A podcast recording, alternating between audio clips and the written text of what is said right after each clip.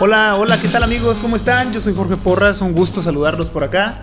Estamos ahora grabando en vivo el podcast de Hablemos Cine, este es el segundo programa de la segunda temporada. Lo estamos grabando para la versión podcast, la versión de audio que estaremos transmitiendo ya en sus plataformas favoritas. Recuerden que esto es únicamente mi opinión, eh, sugerencias para que usted analice y decida si le gusta la película, si quiere ir a verla.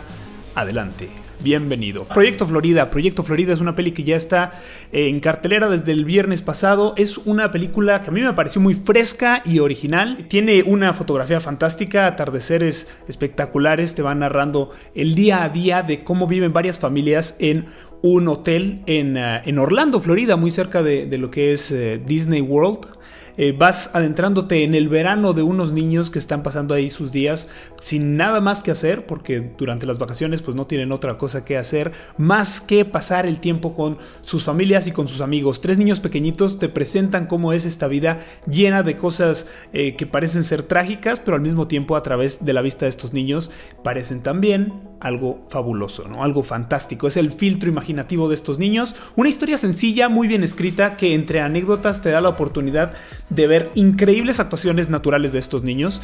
Presentan una película relajada y entretenida que te está contando temas muy fuertes de una realidad social difícil en Estados Unidos, de mucha gente que no tiene más que para vivir en este tipo de hoteles y, es muy eh, impactante, pero al mismo tiempo divertido, porque vuelves a, refrescar esta visión de, de, los niños.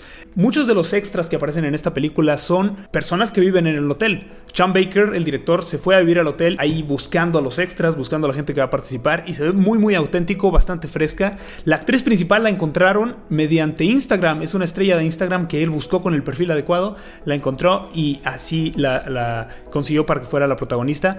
la actuación de Willem Dafoe sí es muy buena. Eh, obviamente estaba también por ahí nominado al Oscar. Eh, pero bueno, prácticamente lo que te presenta esta película es autenticidad, frescura. No es para nada una película tradicional con la estructura de Hollywood, eh, ni mucho menos. Hay que advertir que probablemente termines la película y digas, hmm, ok, y luego... Porque bueno, puede sentirse un poquito lenta, hay una sensación de vacío ahí al final pero lo que más me deja esta película son los momentitos de personajes memorables, momentos que te dan para platicar horas y horas después de haber visto la película. Eso a mí me fascinó, por eso me gustó. No es una película tradicional de Hollywood, pero si les late esto, pues vayan a verla. Otra gran película que todavía está en cartelera y de las nominadas al Oscar es la de El Hilo Fantasma. El Hilo Fantasma Cuenta la historia de un diseñador de ropa muy famoso y aclamado que frecuentemente cambia de musa, cambia de, la chica que la inspira, ¿no? Para empezar su, trabajo. Hasta que un día llega una persona muy especial a su vida y terminan involucrándose en una relación muy, muy particular. Estos personajes del, del hilo fantasma son personajes muy bien desarrollados y es básicamente una historia de amor. Es una historia estilo La Bella y la Bestia, donde hay un multimillonario ególatra que es obsesivo con el trabajo, que solo se la pasa trabajando. Esta relación de estilo La Bella y la Bestia, porque sí es alguien que vive en un palacio, que se la pasa trabajando siempre, pero cómo se va ganando su corazón es prácticamente la historia, es algo sencillo, con una fotografía padrísima. Daniel Day-Lewis, fenomenal. La actriz que, protagoniza también es Vicky Creeps, fantástica. Chequen el hilo fantasma, ya está en muy pocas, muy pocas salas. Es una historia sencilla, pero con unos duelos de poder muy interesantes. No es como la forma del agua, porque también tiene relación con la Bella y la Bestia. No, esta historia tiene unos duelos de poder del enfrentamiento de esta persona y cómo se quita la, careta porque hay alguien más, una mujer en los años 50 en Inglaterra, que lo reta, ¿no? Y lo reta a ser mejor. Eh, tiene una, una evolución muy muy interesante. La musicalidad está preciosa. La, aparte de la música, que es en su totalidad de, piano y de, con algo de cuerdas, la música te va englobando secuencias en diferentes momentos y diferentes tiempos que te ayudan a ir avanzando en conocer esta relación. Me encantó la música, de lo que más destaca de esta película. Yo no sé cómo hacerle para no elevar tanto sus expectativas si no han visto El Hilo Fantasma. A mí me encantó, de mis favoritas también del año. Chequenla si pueden, El Hilo Fantasma el final está increíble. Y por supuesto que aquí no damos spoilers ni les voy a contar de qué es lo que pasó. Pero véanla y con todo gusto platicamos a ver qué les pareció el final y después les comento también mi opinión de El Hilo Fantasma. Una de Netflix que está muy buena, nueva. Y también que le han metido bastante promoción es Aniquilación, la más reciente película de Alex Garland, este chico que ya se está posicionando muy bien como un director de, ciencia ficción. Después del éxito que tuvo con Ex Máquina, trae ahora nuevamente una historia fantástica basada en una novela protagonizada por Natalie Portman y Oscar Isaacs, que estos dos chicos son unos actores ya, yo digo ya consolidados, ¿no? Casi lo que hacen es, es garantía. Me gustó mucho Aniquilación también, es una película con un toque de ciencia ficción, pero también algo de terror. Prepárense para ver algunos sustos. Si no les gusta tanto ahí el terror, pues sí trae escenas un poquito fuertes. Se trata de lo siguiente: una fuerza alienígena o sobrenatural llega a la Tierra y se posa sobre un, un punto específico, ¿no? Sobre un faro. De ahí se expande un, un domo o una fuerza magnética que va transformando todo lo que toca. Una bióloga que es Natalie Portman. Lo que sucede es que su esposo desaparece en una misión secreta, que después ella entiende que está relacionada con este fenómeno, y ella se ofrece de voluntaria para estudiarlo, ¿no? Para explorarlo. Es una historia de misterio que envuelve este, este faro. Los giros de la película son muy inesperados, te intrigan de diferente manera. Cada etapa de la película tiene su atractivo distinto. Empieza como un drama con unos contrastes de luces muy interesantes entre el mundo exterior y el mundo dentro de este domo, eh, pero ya después te involucra un poco en el misterio de, de esta fantasía de lo que se está transformando, que al mismo tiempo sabes que es malo, pero es muy bonito y te atrae de una manera ahí medio misteriosa. Así es que te va, te va atrapando la película. Ves que, que estás viendo algo destructivo pero atractivo. Y la película habla sobre la vida, sobre la destrucción, sobre eh, la humanidad en sí. Incluso leí por ahí una crítica muy interesante que, dicen que reflexiona sobre algunas enfermedades como el cáncer.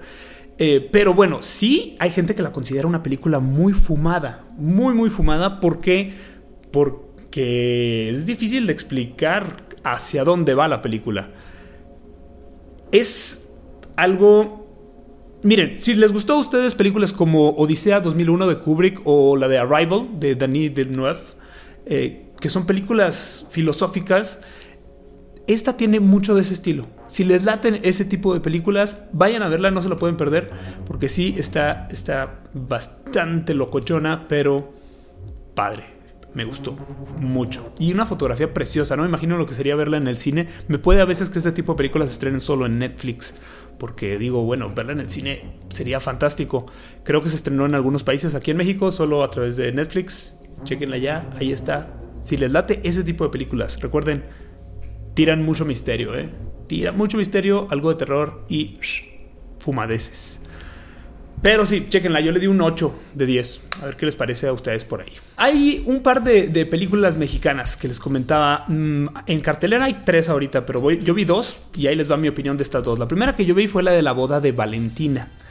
Eh, si bien Omar Chaparro sabemos que no es un gran actor, creo que está mejorando un poco más. Ya, este, este, personaje, aunque sí es el mismo personaje que le han dado en mucho tiempo, eh, creo que también ya está haciendo cositas diferentes y pues me da gusto soy de Chihuahua y él también, y pues qué padre, Chumel Torres también de Chihuahua, sale en la película de la boda de Valentina.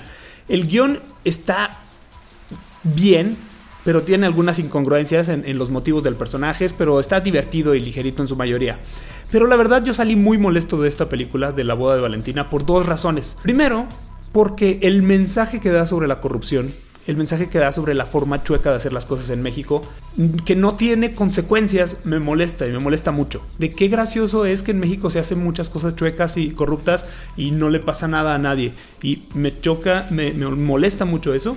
Pero la segunda razón también por la que me enojó y pasé unos corajes en esa película es porque lanza ahí una, pedrada política muy directa y creo que es, es válido, no tiene nada de malo hacer, hacer películas con tintes políticos, ¿no?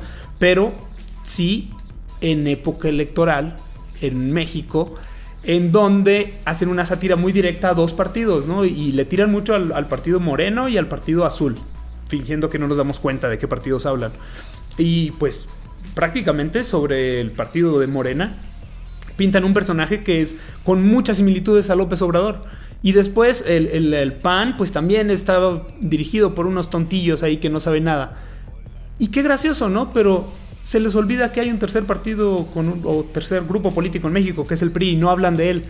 Y en esta época electoral que salgan películas así, que ya tiene dos meses y medio en cartelera, aparte de ser sospechoso porque no es una gran película, pues sí, sí sabes que, trae esa fuerza política que está escrito para menospreciar a, López Obrador principalmente, al partido de Morena y, al PAN, que bueno, aquí no quiero entrar en debates políticos, pero ¿por qué ponen eso en el cine? O sea, ¿por qué? Pues obviamente tiene ahí, hay un fin político para la gente que está creciendo y está siendo educada con la escuela de Televisa, ¿no? Y que quiere ver este tipo de películas que son como novelas, pero con groserías.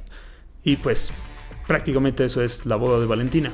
Sí hay momentos divertidos, hay una escena que me reí muchísimo, eh, dos, tres chistes buenos, pero mm, pues no, mm, sí me dio más corajes que cosas agradables. Pero resulta que la guionista de esta película de la boda de Valentina también es quien escribe y dirige Todo Mal. Todo Mal se estrenó también hace una semana acá en, eh, cartelera. Esta película trata sobre el penacho de Moctezuma, que viene a México de visita y que tres primos quieren de alguna manera que se quede en nuestro país y sin querer queriendo terminan haciendo todo mal, como lo indica su nombre. Leyendo el título, viendo los, los eh, personajes que participaban, el trailer, el póster, la verdad mis expectativas estaban muy muy bajas. Y oh sorpresa, qué grata, grata sorpresa. Obviamente no es una película de arte ni, ni un drama. Y, y es una comedia simplona mexicana, pero Después de estas últimas comedias mexicanas que han llegado a cartelera, con todo mal, me dolió el estómago de tanto reírme. Quizás soy muy simple, pero me encantó el tipo de comedia que presentan. Una, una burla o una sátira a la época de los noventas, una sátira a diferentes personajes que, si bien, pues más o menos le tiran a lo que somos contemporáneos. Me reí muchísimo. Eh, me recordó incluso a, a una de mis películas de comedia favoritas que es Matando Cabos, que sí está muy sonsa, muy tonta, muy pelada si quieren, pero me gustó, me gustó muchísimo. Tiene muy buenas actuaciones, muy buena sinergia entre los personajes. Todas las motivaciones de los personajes son impulsivas y emocionales. Y sí puedes decir como que, ay, ¿por qué hacen eso? ¿Qué tontería? Pero al mismo tiempo se siente auténtica y fresca. Excelente casting, trabajo de guion, dirección, la dirección de, esta chica, que es eh, Isa, Isa López. Eh, muy buena, me gustó mucho la dirección. Ella es una directora muy, muy multifacética que ahorita está trabajando increíble en redes sociales, está sabiendo promocionar sus películas muy, muy bien. Y si tienen alguna otra referencia, recientemente hizo Vuelven, eh, de un género muy distinto, creo que es de terror, y ha sido muy aclamada, muy, muy aclamada. Yo no he podido ver Vuelven, necesito verla, no llegó a, a mi ciudad, por acá a Chihuahua no vino Vuelven, pero es de un género totalmente distinto, ha obtenido muchos premios, reconocimientos y Guillermo del Toro creo que ya está produciendo algo con, esta chica, con Isa López, eh, que mis respetos, en todo mal, muy buena comedia, sí se la recomiendo yo bastante. Por ahí un amigo me decía, oye, pero es que ya me habías dicho que todo mal estaba buenísima y a mí no me gustó. Bueno, ahí está la advertencia. Mi gusto es muy simple. Se me hizo que está bien planteada la, la película, bien desarrollados los personajes y a mí sí me gustó. Sí me pareció chida. Si quieren ir a verla, pues vayan. Muchas gracias por estar por acá. Tenemos planeadas cosas muy padres para Hablemos Cine. Vamos a empezar a hacer después entrevistas. Tenemos otro tipo de comentarios, otro tipo de videos. Vamos a volver con los videos en vivo ya con toda la producción propiamente hecha y, con las retransmisiones. Pero por lo pronto ustedes han sido los únicos en poder ver este video en vivo. Nos vamos al podcast. Pasen un excelente semana. El miércoles sale este. Todos los miércoles vamos a tratar de que salga el podcast de Hablemos Cine en iTunes. Saluditos. Hasta pronto.